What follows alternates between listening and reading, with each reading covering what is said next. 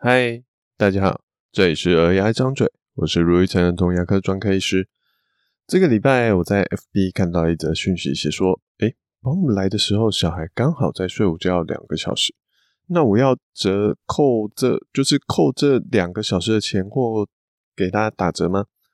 那还有另外一个家长问说，怎么样才能现场能够顺利挂号的方法？这两个问题有一个共同的交集。想通了就可以顺利的解决。欢迎收听本周的 AI 张嘴喽。那我们先说结论还有提醒的部分。好，这篇文章不是要跟大家说啊，医生多可怜啊，保姆多委屈啊，请大家多包涵。好，这篇今天的重点不是这样子。每个人都有每个人的想法跟观点，重点是当家长也能够了解医生还有保姆可能是怎么思考的背后逻辑之后。会有更高的机会达成家长自己的目的，甚至皆大欢喜的局面。当然，呃，这今天的言论好都只是我自己的想法，就欢迎大家参考一下喽。我们现在说说这整件事情的脉络好是怎么样？好，因为我之前也有在找保姆，好，因为家小孩还小时候嘛，好，所以我曾经有加入过一些保姆社团。现在虽然已经没有在使用了，好，但我也没有说就退出，好，所以刚好在前天滑滑滑手机的时候，就看到了一篇贴文。贴文的是家长，好，他说他的小孩大概一岁多，问大家说，诶，他就是某一天临时有事，下午一点到五点找了一个临托的保姆来帮忙照顾小孩，可是，一点到三点刚好是小孩在午睡的时间。这样说，哎，也不可能硬是把小孩挖起来给保姆过，但可能心里也有个疙瘩在，觉得这样子，小孩都在睡，保姆都在那边做，过太爽了吧？所以来问说，这两个小时，小孩午睡的这两个小时，是要跟小孩，就是要跟保姆算薪资吗？还是这薪资可以打折一点再给保姆呢？那我不知道大家的看法会是如何？我看到下面很多的留言。都写说，哎、保姆都已经空下来他的时间来帮忙了，那那个时间当然还是照算金额啊。我自己也是认同这样的，哦，这样的想法其实就有点像，今天我们去一家餐厅定位，然后定位了，结果没有来，那到底像有时候要收，有些餐厅要收定金，那没来到底定金是要退还还是不退还？有些人会说，哎、我都我都没有去人的食材是可以煮给别人，那你为什么还要跟我收这钱？可是，哎、今天他人家空位置不来，他会不会没有办法去接到这个位置？那空下来这个营业额是谁要照顾呢？啊，所以我认为，哎、我自己是这样认同的。那我认为，应该大部分听众也是这样想。至少，我希望大家也都是，都也都是这样子想吧。好，这应该不是我才是特例吧？好，那我会想到另外一件常常会发生在医生身上的事情，就是。有些家长他会跑来找我们看牙齿，不过可能是诶、小孩的状况真的没有什么需要特别处理的，像说是小孩牙齿会痛，但其实没有没有蛀牙，什么都没有，甚至搞不好就只是自然的换牙，等他再多咬一点就好了。或是有病人好装完牙套觉得牙齿紧紧的，好过个两三天就会好了。好，那或是有些小朋友跑过来又不愿意看牙医，好初步看完他牙齿状况，只给他了一个大概的治疗方向。甚至有时候时间比较多，我们还可以帮他照一下 X 光。这些步骤跑完，有时候半个小时就过去了。那请家长考虑一下，我们给他的治疗计划，我们就再约下次的时间。这些情形我已经听过不止一次，家长会跟我说：“哎，今天没有做治疗，为什么还要收挂号费？”这句话真的是惹怒牙医的头号杀手哦！奉劝大家，真的说出这句话之前要很小心。这跟开头的那个保姆的状况逻辑其实都是一样的，就是家长对着保姆、对着医生说：“你过得这么爽哦，看起来过得这么轻松，为什么我还要付钱给你？”这种时候，我就很想跟家长说。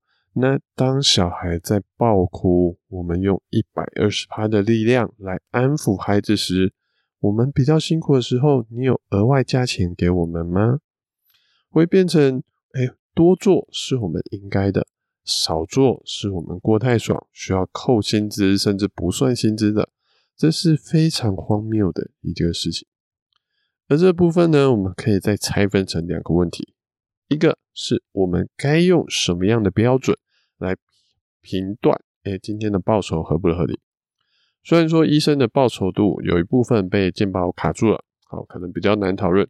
那我们就说说一般保姆，甚至陪玩姐姐，好，这些比较像是自由契约的状况。好了，如果今天的计价和报酬是以医生的辛苦度或是保姆的辛苦度来计算价格的话，会造成的情形就是我们牙医常见到的一个笑话，就是有病人会反映说：“哎，今天拔牙这么快哦，才花两分钟就拔好了。”医生可能就会回答他，回答他说：“哦，你希望的话，我可以别拔慢一点，三十分钟够久了吗？我们再躺下，我们重新拔一次。”那还有另外一个状况是，我们用等级来当做一个医生的能力好了。今天一个等级十的医生。对，拔一般的牙齿可能非常的轻松，呃，很快就拔完，一分钟就拔完了。但因为太轻松了，我们刚说报酬是以医生的辛苦度来计算，所以这样算出来的拔牙报酬对这等级十的医生来说，哎，太低了，他不接这个工作。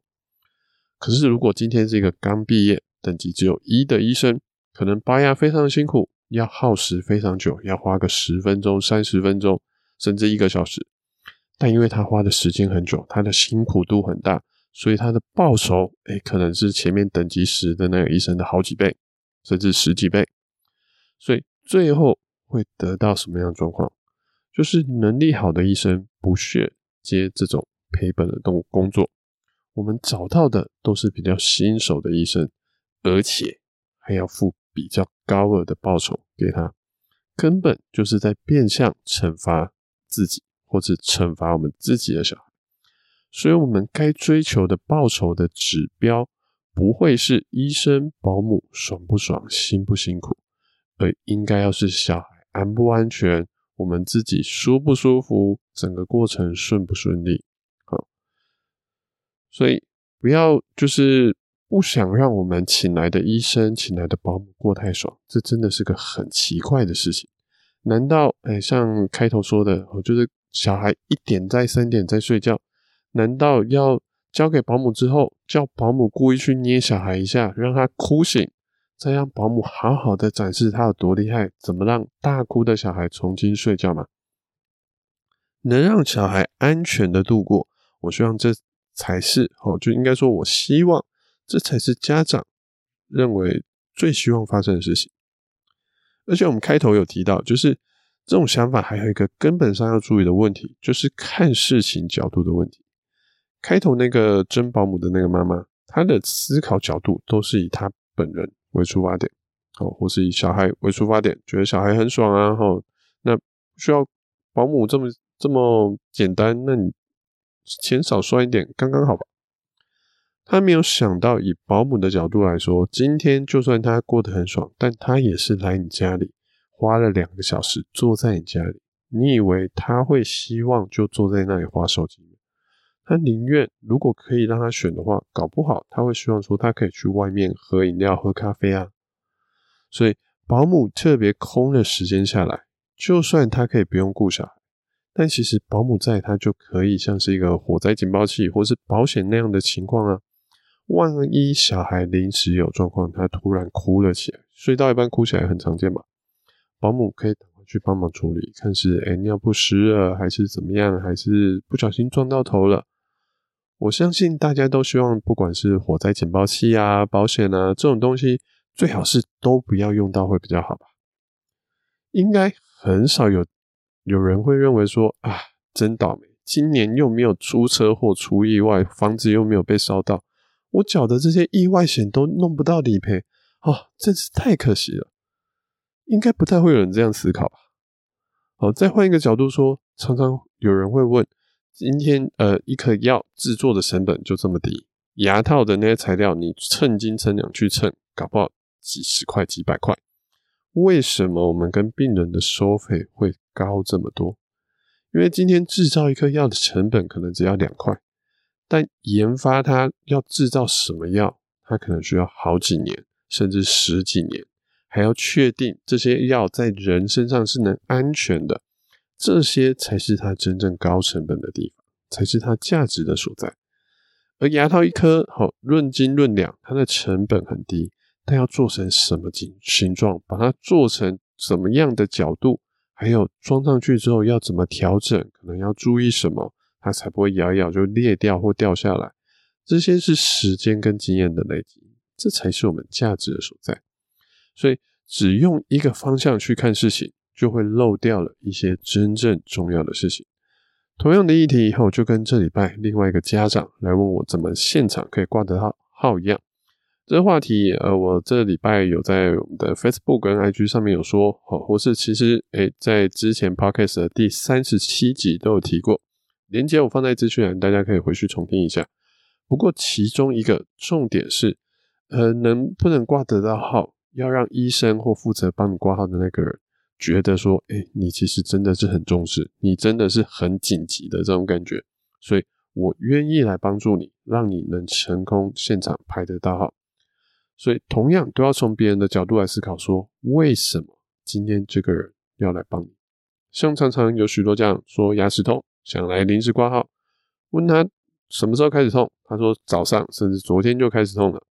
那问他怎么晚上才来？他说哦，要上课啦，要上班啦，要补习啦。哦，所以忍到晚上大概九点才跑过来。我知道哦，上课很重要，补习很重要。哦，这个我都知道。家长要请假很困难，这没有问题。以医生的角度来看，既然都可以忍一天了，嗯，好像多忍几天也是可以的嘛。你们。排挤，把看牙的时间排在比较后面。那我们医生好，其实要帮你这样子额外九点的，可能都已经准备要下班了，要加班延后下班来帮你们看牙。其实医生、诊所甚至助理，好，他们也有他们的成本在那边。我们愿意去帮忙解决问题。有时候那个救急救难，说真的，健保真的没有算什么钱。可是如果家长重视，可以成功帮到家长忙。其实我们也蛮开心的。我们最不希望遇到的是，明明我都还加班来帮你救急了，结果家长不但不重视，还反咬一口说：“哎，怎么还要收挂号费？”那真的是会气上一整天的。所以，怎么样让医生觉得爸爸妈妈是很重视这个状况？我是觉得这样子有助于提高挂号成功率。当然，也请大家不要当放养的孩子。为了能成功挂号，好，今天就听了诶卢医师的说法，就照着去去那个叫什么编，就是作假，好，谎称一些能成功挂号的状况，那只会彻底斩断彼此的关系。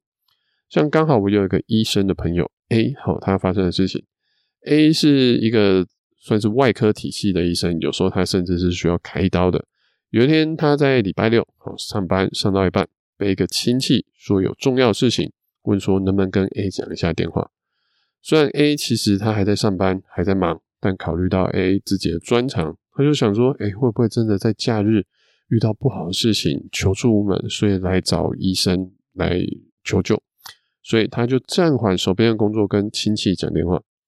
结果电话接起来呢，好，什么重要的事情？是对方在跟 A 要推销保险，说这个保险很棒。虽然 A 还是很有礼貌的跟亲戚讲了电话，但我想从此之后，这亲戚再跟 A 说，诶，事情有多么紧急，A 大概也不会理他了。